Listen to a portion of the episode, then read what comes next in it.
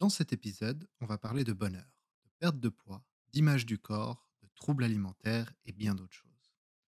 Bonjour à tous et bienvenue dans le podcast À la recherche de l'équilibre. Aujourd'hui, je reçois mon tout premier invité sur ce podcast, Claire du blog Eurocoach, qui va nous partager son histoire et ses astuces. Sur ce, c'est parti. Donc bonjour Claire, bienvenue dans, dans, cette, euh, dans ce podcast. Merci. Qui va parler avec toi. Merci. Et je voulais bah, tout d'abord euh, que tu te présentes en quelques mots pour, euh, pour les auditeurs qui sont là, qui nous écoutent aujourd'hui. Qui es-tu? Que fais-tu? D'où viens-tu? Dans quelle étagère? Voilà, si tu peux te présenter en, en, quelques mots. Je sais que c'est toujours un exercice difficile, mais... Alors, le pitch. Je suis Claire Castagne du blog heurecoach.fr. Je suis coach bien-être et ma mission, c'est d'aider les femmes euh, à manger librement, mincir et s'aimer. Donc manger librement lorsqu'on souffre de compulsions alimentaires, boulimie, hyperphagie et également l'anorexie qui sont des, maladies euh, liées. Mincir euh, si c'est le souhait de la personne et dans un deuxième temps après avoir guéri des troubles du comportement alimentaire parce que j'estime que c'est la priorité s'occuper d'abord de cette santé mentale avant d'arriver euh, à la suite. Et s'aimer, parce que pour moi, c'est vraiment euh, le message que j'ai envie de transmettre aux femmes, c'est aimez-vous, prenez confiance en vous, vivez vos rêves dès aujourd'hui, que vous soyez en surpoids ou pas. La vie n'attend pas, c'est chaque instant qui défile et c'est important de les saisir dès maintenant. Donc, euh, donc voilà ce que je propose. Je ne peux pas être plus d'accord avec toi sur le fait d'être heureux maintenant. C'est là que ça se passe. Je suppose que si tu as choisi euh, ce thème, c'est parce que dans ta vie, tu as, tu as une expérience particulière avec notamment, euh, j'ai entendu beaucoup sur l'alimentation et sur, euh, sur les troubles alimentaires. Et c'est quelque chose que toi-même, tu as, tu as traversé dans ta vie ou... Oui, oui, oui. Ben, je pense Malheureusement, comme beaucoup de femmes, même si euh, ce n'est pas un sujet duquel on va discuter facilement entre copines ou en famille, ça reste encore assez tabou. J'en ai souffert pendant euh, bah, de mon adolescence, depuis mes 15 ans euh, jusqu'à mes, ouais, je dirais mes 30, 30 ans, 32 ans. Donc pendant de longues, longues années. une phase d'anorexie et puis principalement boulimie ou hyperphagie. Alors, j'explique pour ceux qui ne connaissent pas. Euh, les, troubles du comportement alimentaire, c'est une maladie euh, mentale, hein, ça vient de la tête à la base. Euh, c'est souvent déclenché par un régime. Ben, moi, c'est ce qui s'est passé à l'adolescence. Mon médecin m'a dit Tu es ni grosse ni maigre, et j'ai retenu le ni maigre. Et du coup, ça a été un petit peu le déclencheur sur un terrain d'hypersensibilité, d'histoire familiale difficile, de, de plein de choses que je pense beaucoup de personnes peuvent connaître. Et, euh, et du coup, la nourriture était devenue un refuge. Euh, et c'est à la fois une façon de se détruire et d'anesthésier un petit peu des émotions trop fortes en mangeant jusqu'à se péter le bide et à se sentir super mal. Et en fait, pourquoi c'est un problème? C'est parce que c'est un cercle vicieux. Quand on met le pied dedans, c'est involontaire, hein, ce n'est pas une question de manque de volonté ou quoi. Mais on commence à manger, manger, manger parce que c'est comme une drogue facilement accessible. Et après, on va se sentir nul, on se sent misérable, on s'en veut. Et on va se promettre que c'est la dernière fois et que le lendemain, on va se restreindre, on va maigrir. Euh. Et du coup, compulsion, restriction. Et la restriction, elle mène à une nouvelle compulsion. Parce qu'on s'interdit des aliments, on se sent coupable. Et cette notion de culpabilité, euh, et de, de mésamour de soi bah, va entraîner une nouvelle crise. Donc euh, voilà, souvent on cherche à s'en sortir par les régimes. Enfin, moi j'ai tout testé. Hein. J'ai testé l'hypnose qui aide beaucoup, mais sur des sujets un peu plus peut-être ponctuels.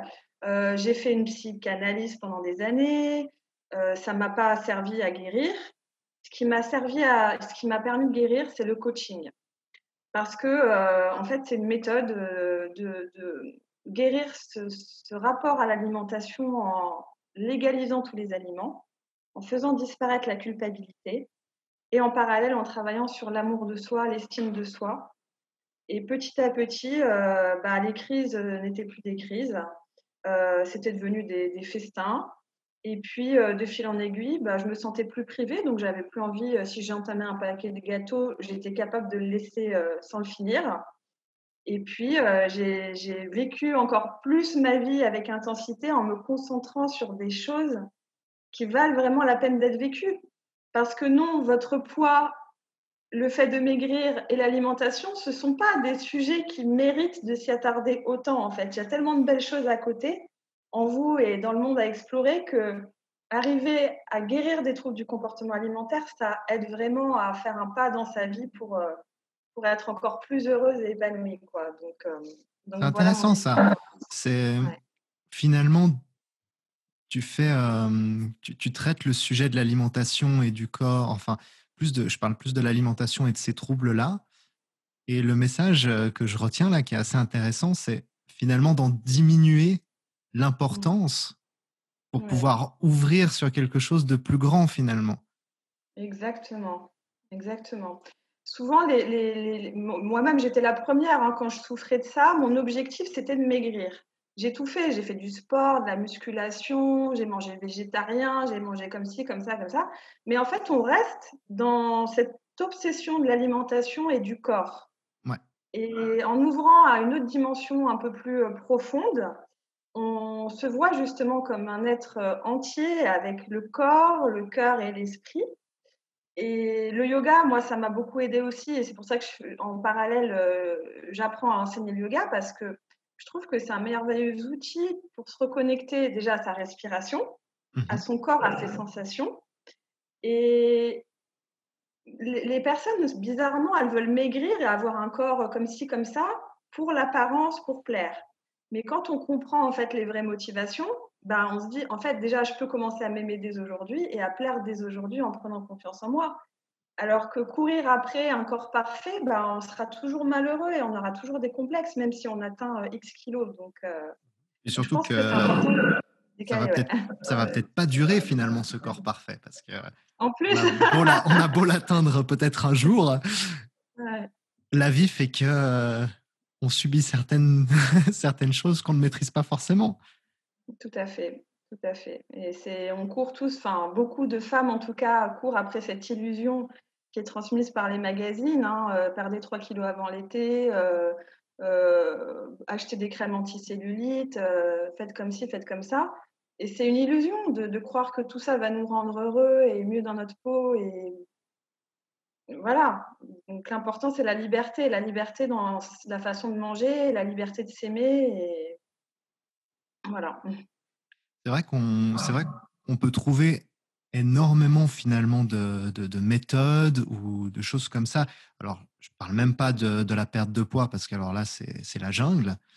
Mais, euh, mais, même dans les, dans les troubles alimentaires et dans, dans, ce genre de souffrance, parce que finalement, quand on a des troubles alimentaires et qu'on subit euh, la nourriture, finalement, c'est une vraie souffrance. Hein. J'ai, pas forcément, j'ai pas forcément eu des troubles alimentaires, mais j'ai pu aussi euh, dans ma vie avoir pris beaucoup de poids et avoir subi mon alimentation. Mmh. Et ce qui en découle, c'est une réelle souffrance finalement. Hein.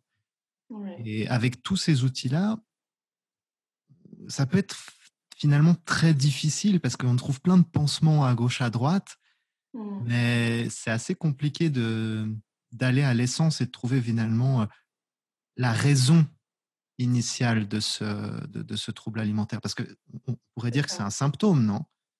Finalement, de quelque chose, ce trouble alimentaire.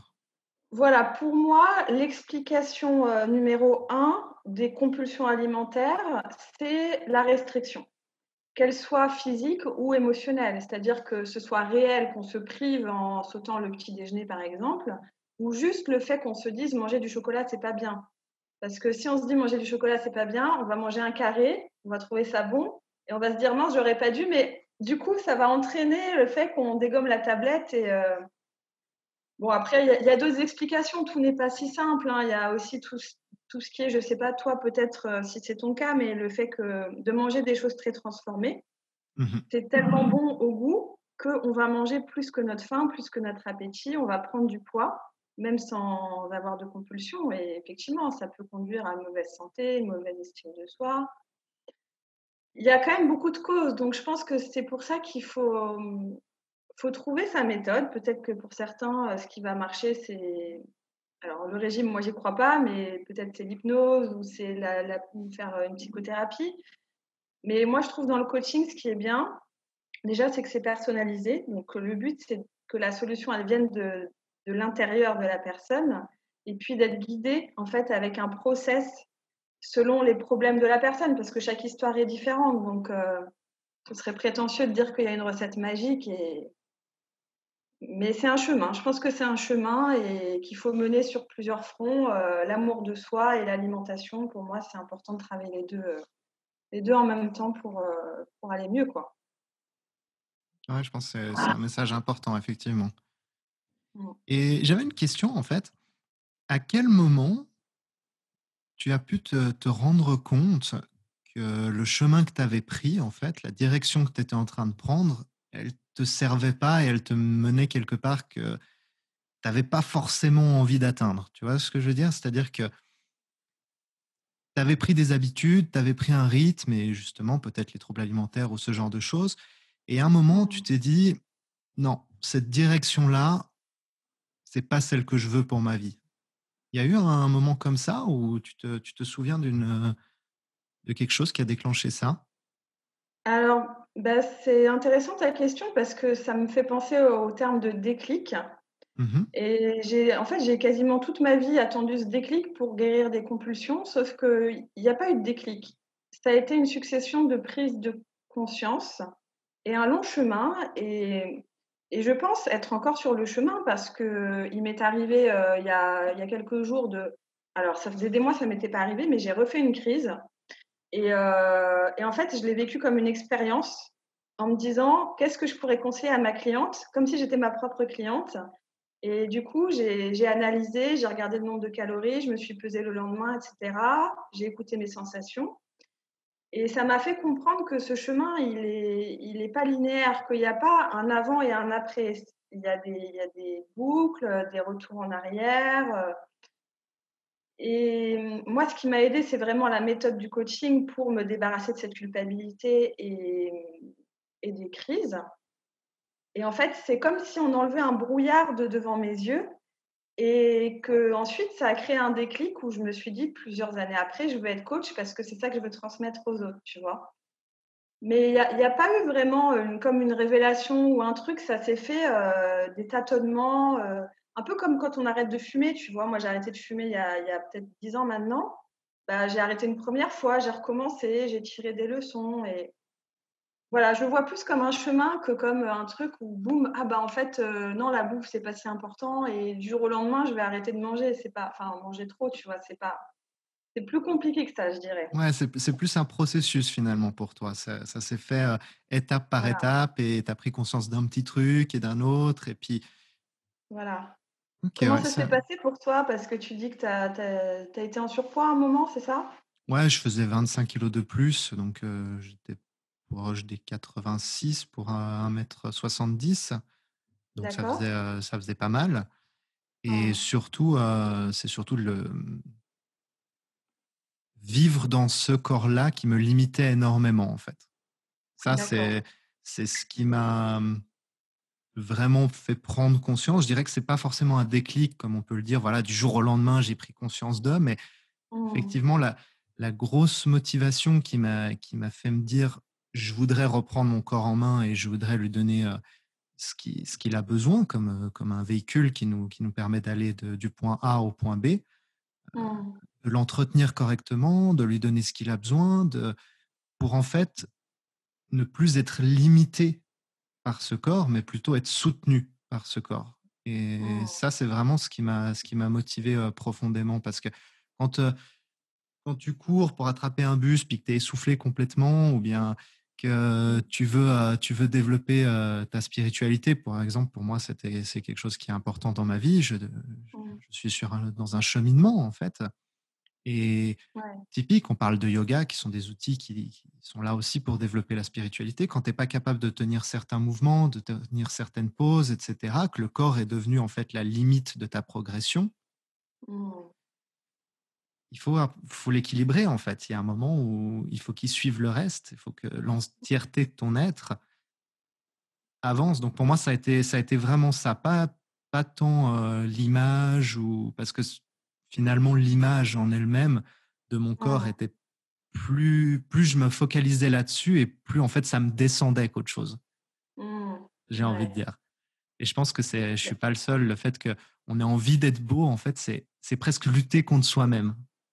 Mais exactement, c'est en fait, c'est c'est exactement ce que j'allais te dire, c'est que ce qui est beau dans dans ta façon de d'avoir vu et fait les choses, c'est qu'on sent que tu as fait ça pour toi et par amour pour toi, tu vois? Et je pense que c'est ça qui a fait que tu as réussi parce que, heu, en tant que femme, on a tendance à se détester, à détester nos bourrelets, à se voir Mmh trop grosses et à être dans une guerre contre notre corps. Sauf que ça marche pas en fait, parce que si on voit pas notre corps comme notre ami, ben, on va continuer à souffrir, à le détester et à rester bloqué dans ces privations, compulsions et ce mal-être. Alors que comme tu tu le dis, bah, voilà, certes, on peut être limité par le surpoids et tout, mais se dire: «Voilà, bah, mon corps, de toute façon, je vis avec, hein, heu, de la naissance à la mort, ben, c'est mon véhicule», comme tu dis. Autant en faire un partenaire et un allié, autant prendre soin de lui Autant l'accepter même dès à présent, parce que c'est pas facile quand on est gros, quand on est obèse. Je dis pas que c'est facile et je dis pas que la cellulite est belle, que c'est beau d'avoir du ventre ou autre. Mais l'acceptation, pour moi, c'est pas incompatible avec le fait de vouloir euh, perdre du poids. Et au contraire, c'est même le préalable, je pense, que chaque étape de sa vie. Par exemple, aujourd'hui, ben moi, j'ai commencé déjà à perdre euh, 4 kilos euh, depuis quelques mois.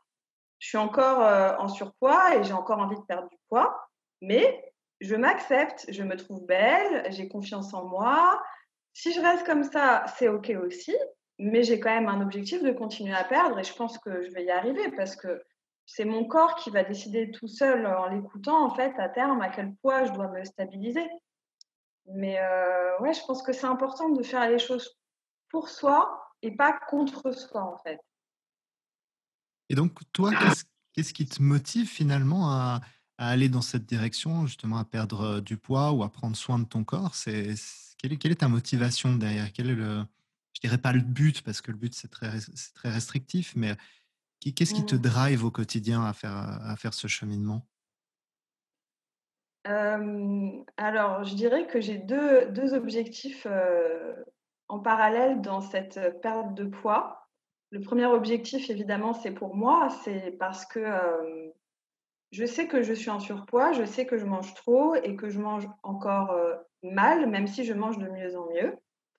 Je fais une démarche d'auto-coaching en fait, de me débarrasser des croyances parce que j'étais persuadée qu'en ayant guéri des de la boulimie, si j'essayais de perdre du poids, j'allais retomber dans les troubles du comportement alimentaire. Hmm.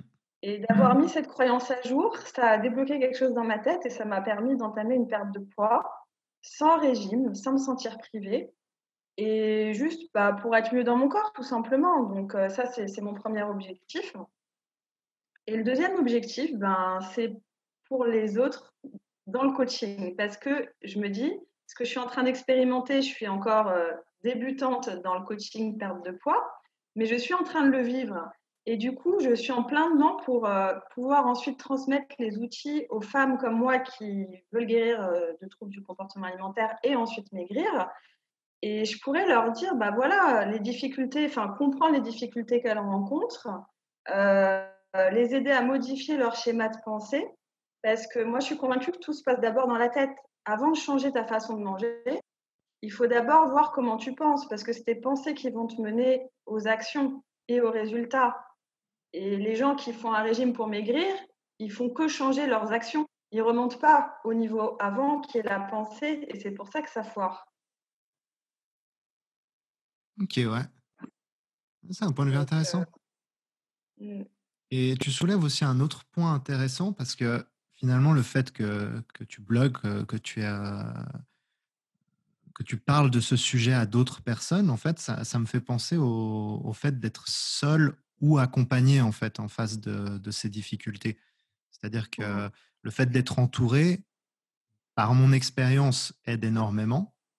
Oui. Mais je pense que parfois, c'est aussi une étape extrêmement difficile à franchir, le fait de demander de l'aide ou de demander du soutien, et cetera, ou d'être accompagné de parce qu'il y a cette espèce de de faire face au regard des autres, et cetera, qui Mmh qui s'en mêle un petit peu dans dans dans dans l'histoire et comment tu tu le vis toi, ce ce côté-là? Je pense qu'il y a 2 questions là-dedans, c'est comment tu vis le regard des autres par rapport à ton évolution?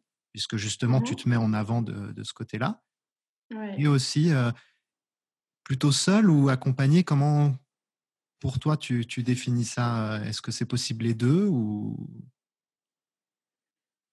Alors oui, c'est intéressant, heu, pour répondre au premier point, comment je vis le regard des autres? Alors c'est vrai que je m'expose, hem, notamment sur Instagram. Je poste beaucoup de photos ou de vidéos, par exemple, de moi en train de faire du yoga.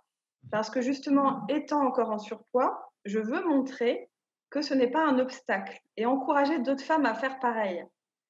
Je n'ai jamais eu, pour l'instant, par internet, de remarques, heu, désobligeantes, heu, là-dessus, sur mon corps. Mais dans la vraie vie, bien entendu, ça m'est arrivé et bizarrement, j'ai remarqué que c'est souvent sur nos complexes que les gens vont vont appuyer. Et heu et il y a quelque chose qui m'a aidée, c'est dans les 4 accords Toltec. Alors d'a d'ailleurs, je sais plus le nom de l'accord, mais en gros, c'est renvoyer à l'autre sa parole. C'est ne pas prendre les choses personnellement, voilà. Heu, un exemple, quelqu'un récemment m'a fait une remarque, m'a regardé comme ça et m'a dit: «Bah, dis donc, tu as du ventre» et heu, le ventre, ça a toujours été mon complexe. Enfin, ça l'a toujours été, maintenant je m'en fous un peu plus, tu vois? Et du coup, ce que j'ai fait, j'ai dit: «Bah oui, bah, j'ai toujours eu du ventre, tu as pas remarqué?» J'ai répondu comme ça et ça m'a fait cogiter. Je me suis dit: «Bah mince, heu, pourquoi il me parle de ça? Nin c'est vrai que j'ai du ventre» et après je me suis rappelé l'accord Toltec, heu, ne rien prendre personnellement. Donc je me suis dit: «OK, c'est sa parole, je lui renvoie. Bizarrement, lui aussi, il a du ventre, donc à tous les coups, c'est que c'est un complexe qui m'a balancé comme ça à moi. Mais je lui renvoie son complexe. Pour moi, c'est OK, je m'accepte comme je suis».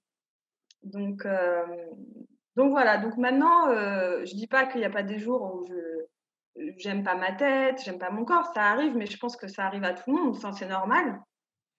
Le fait de savoir que ça va passer, déjà, ça aide.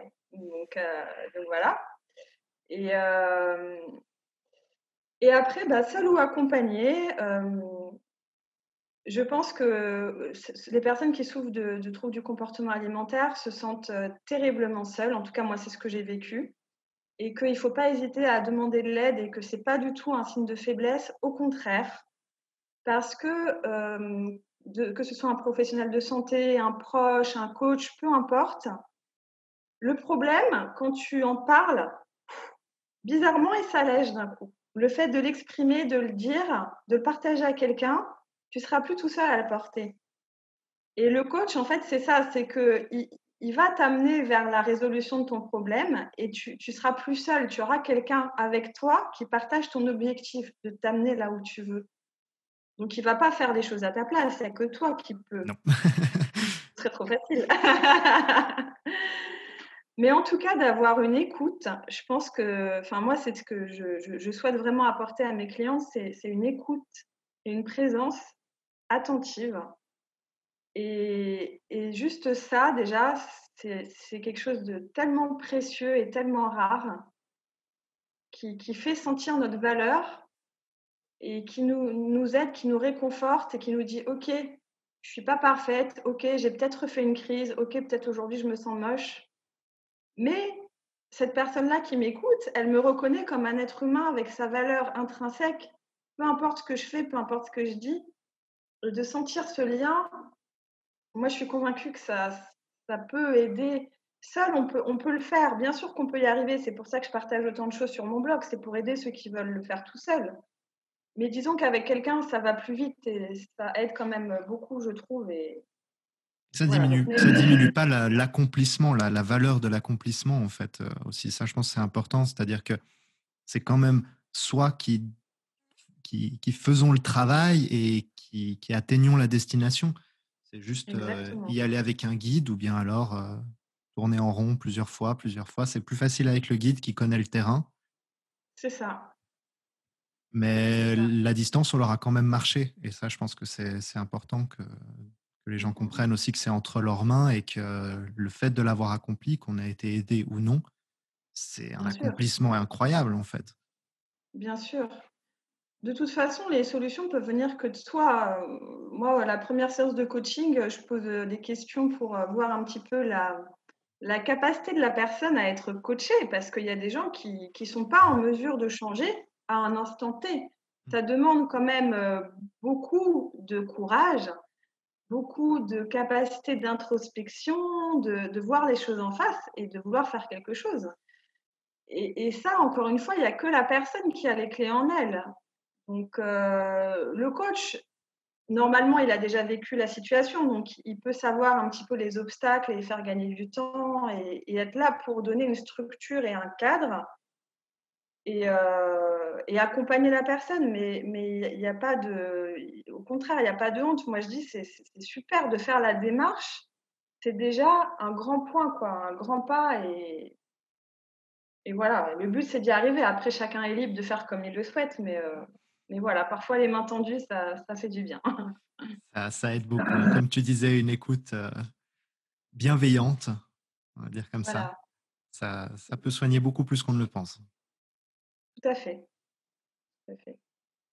Un peu comme, heu, la méditation, je sais que c'est un sujet que qui te tient à cœur aussi, mais Tout à fait, la méditation, c'est une forme d'écoute de soi, en fait. Déjà, rien que ça, introspection, ouais. Ri rien que d'apprendre à s'écouter soi-même, heu, dans un moment de de calme, de silence et de voir les pensées. C'est le travail qu'on fait en coaching, mais de façon plus formelle, en écrivant et cetera.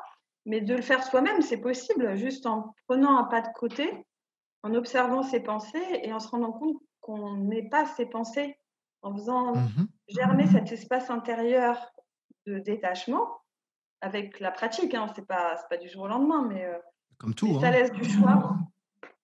Voilà, ça laisse de la liberté et Bah, je ça me permet, méditation heu, ça me permet de rebondir sur, sur une autre question. C'est, hem, quels ont été un peu pour toi les les outils, ou les pratiques qui t'ont qui t'ont soutenu durant durant cette évolution? On parlait justement de la méditation, tu as abordé le yoga.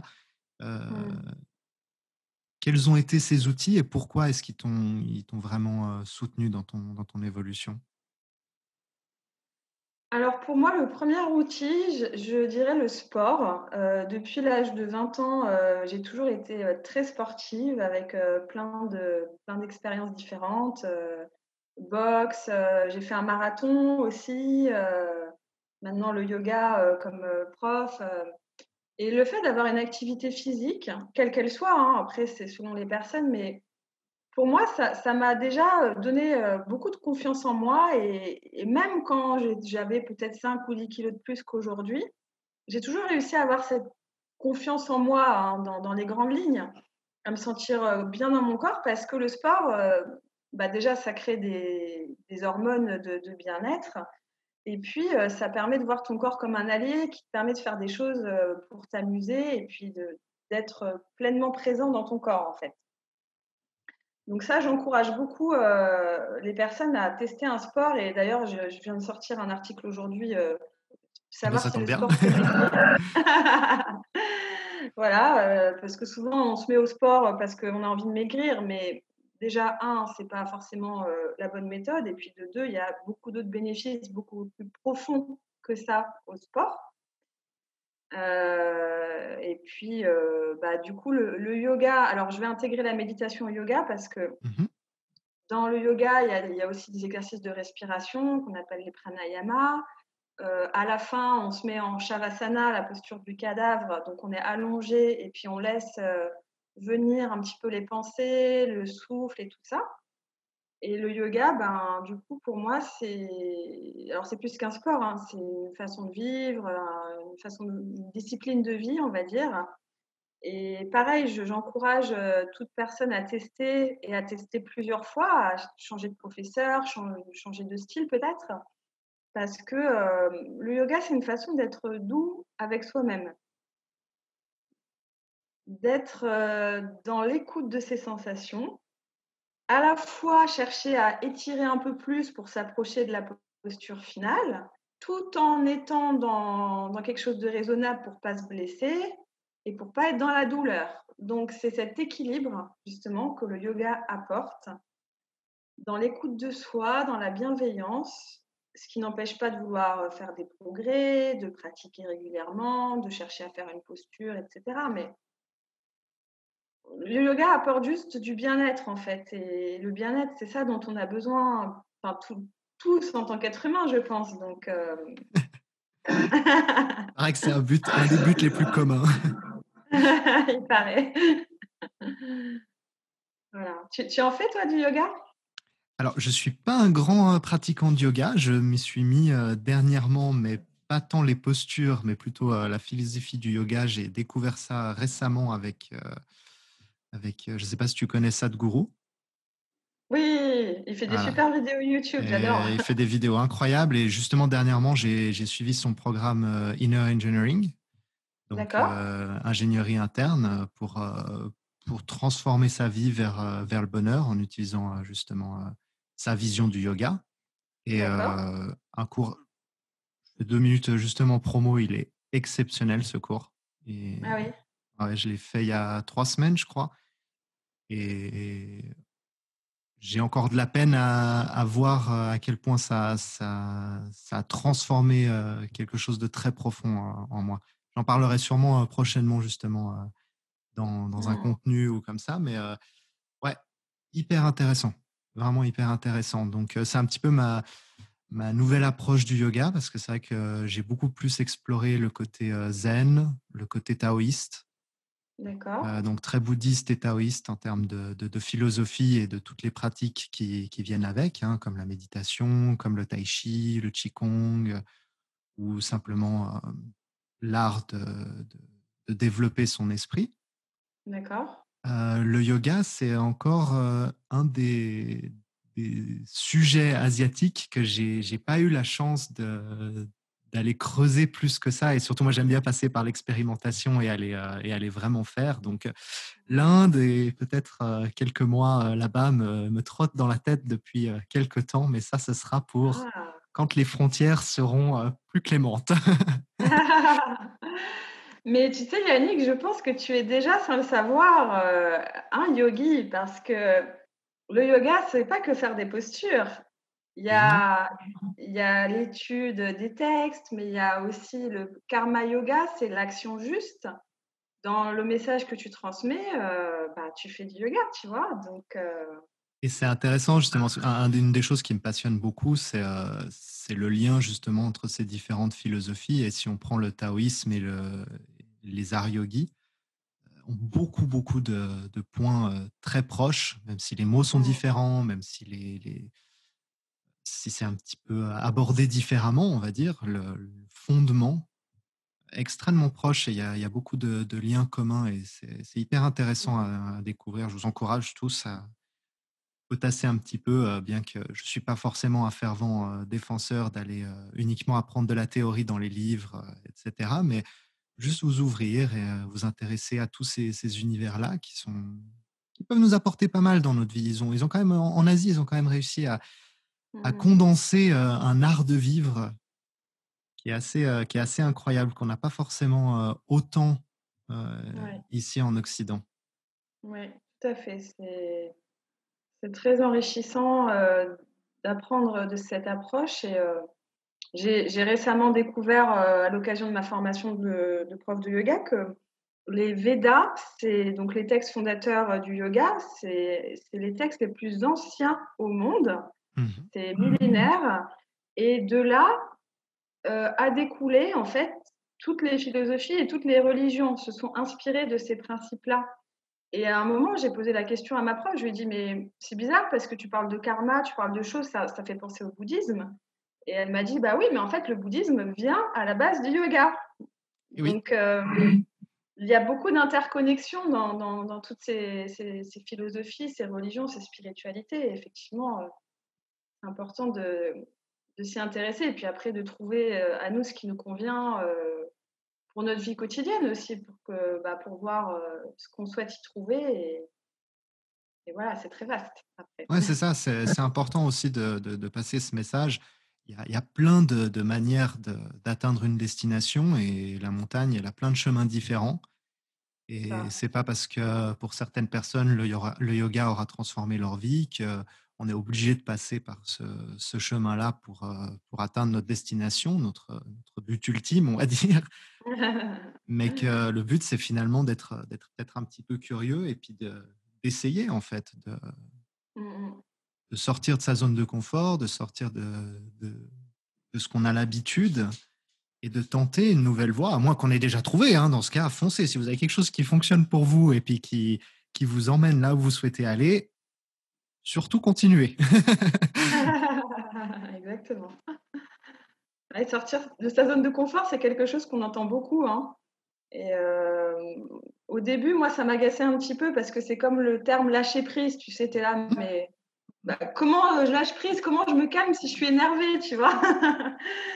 Et puis sortir de sa zone de confort, on a l'impression parfois, enfin, c'est le truc à la mode, oui, le développement personnel et tout, mais concrètement, heu mais en fait, heu, moi, j'ai l'impression de répéter beaucoup dans mes articles, le côté, hem, agir malgré la peur, Ouais. dépasser ses peurs et ça rejoint, en fait, ce ce truc de zone de confort. C'est la zone de confort, c'est ta petite routine, c'est ce que tu sais déjà faire, c'est là où tu es à l'aise.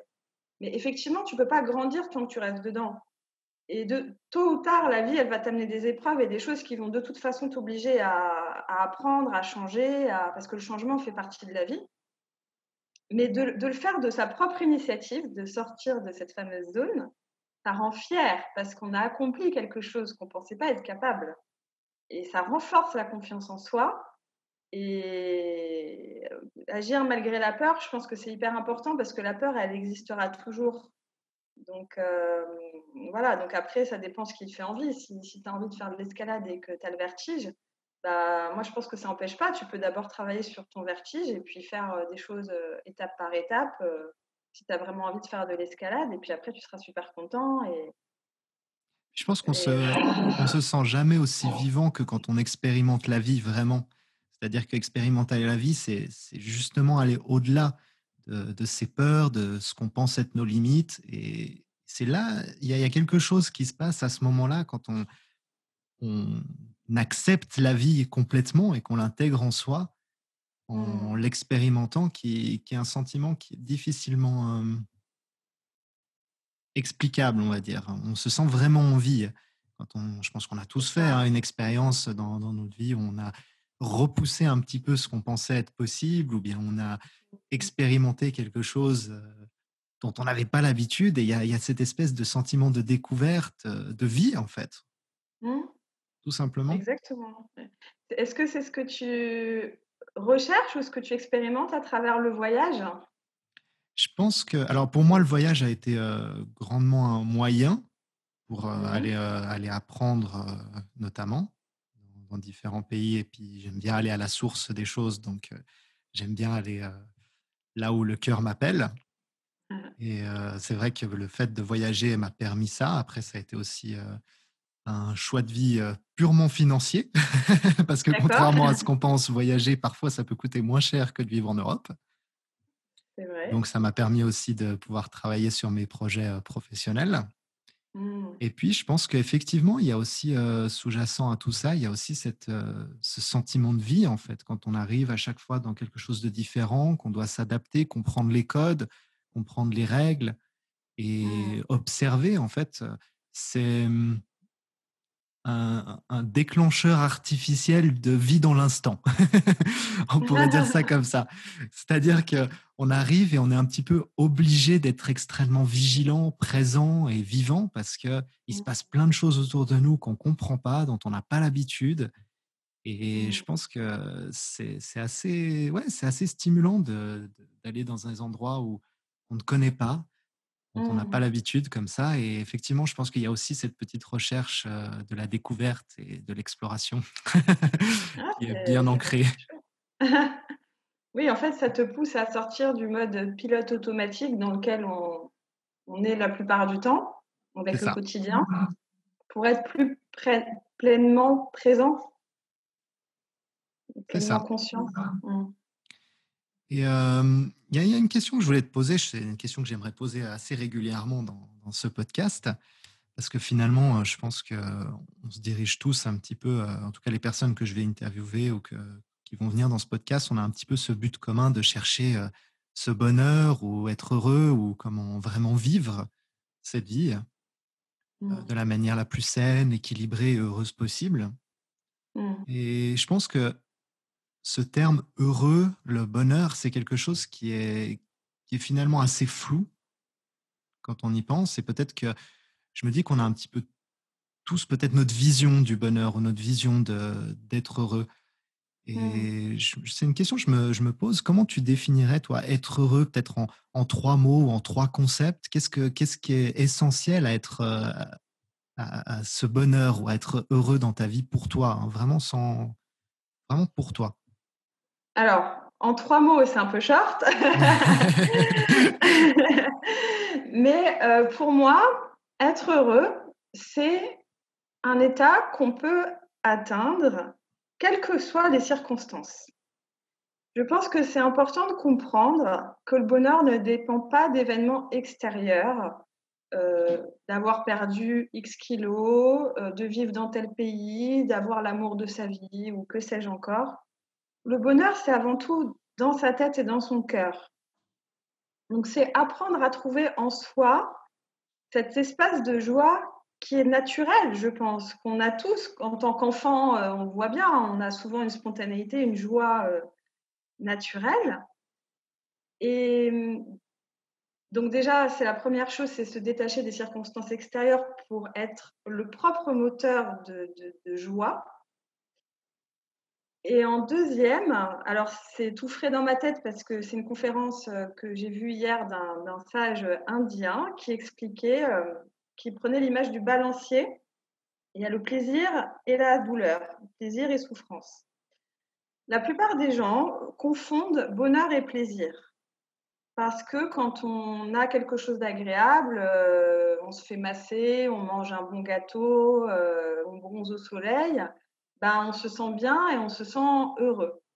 Mais sauf que le plaisir, il est conditionné et limité dans le temps. Et plus le plaisir est haut, plus la douleur, heu, en face, elle va monter aussi.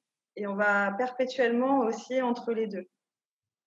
Déjà de comprendre ça, ça aide à se détacher et à vivre les choses et à les accepter parce qu'on sait que forcément ça va passer, que ce soit qu'on soit pas bien un jour, on sait que ça va passer et qu'on soit heureux le lendemain, bah, on en profite parce qu'on sait que c'est dans l'instant. Donc voilà, apprendre à se détacher de des choses agréables et pas agréables permet de se reconnecter à cette source de joie plus profonde, hem, qui est le but, je pense, de chacun d'entre nous, d'être heureux. Mais je pense que c'est possible, qu'on soit pauvre, qu'on soit riche, peu importe.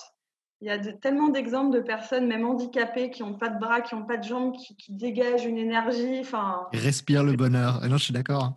ouais! Donc, heu, observons autour de nous tous ces gens qui ont moins que nous et qui qui sourient, en fait et ce sont eux nos maîtres, quoi.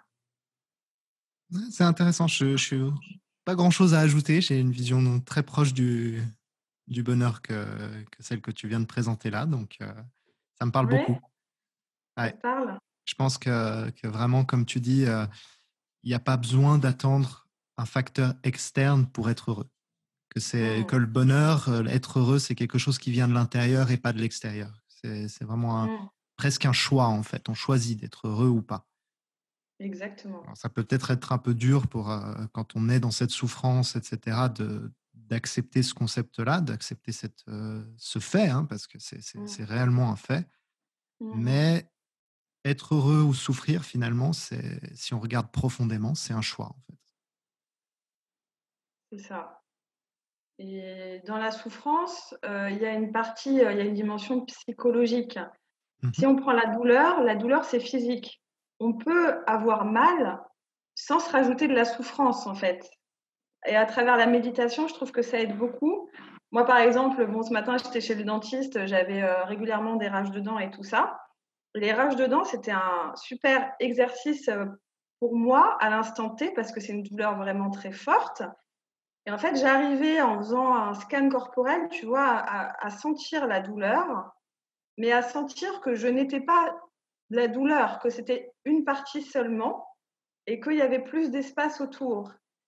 Et certes, j'avais mal, mais je ne souffrais pas. Ça, c'est hyper important. Ça, c'est vraiment, c'est vraiment un point très intéressant. La douleur n'est pas forcément liée à la souffrance. Mmh. On peut avoir mal, mais ne pas souffrir. C'est ça, autant pas se rajouter. Euh. eh ben, merci beaucoup en tout cas pour tout ça. Et c'était vraiment une discussion extrêmement intéressante. Et si les gens veulent euh, suivre un petit peu ce que, ce que tu fais et les sujets que tu abordes, euh, comment ça se passe? Tu as un blog et tu as aussi peut-être une chaîne YouTube, il me semble? Oui, tout à fait. Alors, euh, ben, c'est surtout le blog. Hein. le point central, c'est eurocoach.fr. Je vous mettrai tout ça de toute façon en description et puis dans, dans, les contacts, les, contacts de Claire. Super. Donc voilà, eurocoach.fr sur lequel je propose un guide gratuit, 8 jours pour s'aimer et s'accepter quand on est en surpoids. Donc j'invite les personnes que ça peut intéresser à, à, le télécharger et surtout à faire les exercices, n'hésitez pas de le lire. C'est important. voilà. Et puis, euh, je suis aussi très active sur Instagram, euh, Claire-du-bas Castagne. Et euh, là, bah, j'aime bien partager un peu plus les coulisses, le quotidien, ma pratique du yoga, voilà, donner des conseils bien-être et, mes expériences pour pouvoir aider les d'autres femmes à être épanouies dans leur vie. Bah parfait. Vous avez toutes les infos qu'il faut. Il vous reste plus qu'à aller sur, sur son blog et aller découvrir tout ça. Merci beaucoup Yannick. Mais merci à toi Claire. Merci beaucoup. À bientôt. Allez, à bientôt tout le monde.